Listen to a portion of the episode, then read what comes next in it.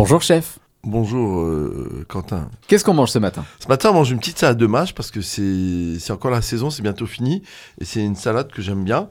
Donc, euh, il y a des gens dans le coin qui font des, des légumes bio. euh, J'en ai trouvé une- la mâche magnifique en Alsace. Donc, une petite salade de mâche. Moi, j'aime bien la laisser en bouquet. Il faut bien la laver parce qu'il y a toujours un peu de, de sable. hein, c'est normal. Hein. Ça pousse pas dans du coton. hein. Voilà. Surtout quand elle est bio. Vous l'essorez légèrement parce que c'est fragile. Et avec ça, la salade de mâche, on va faire déjà une vinaigrette euh, avec un vinaigre de grenade, une huile d'olive. On va y mettre des cubes de tomes de brebis, des cranberries et des pignons de pain.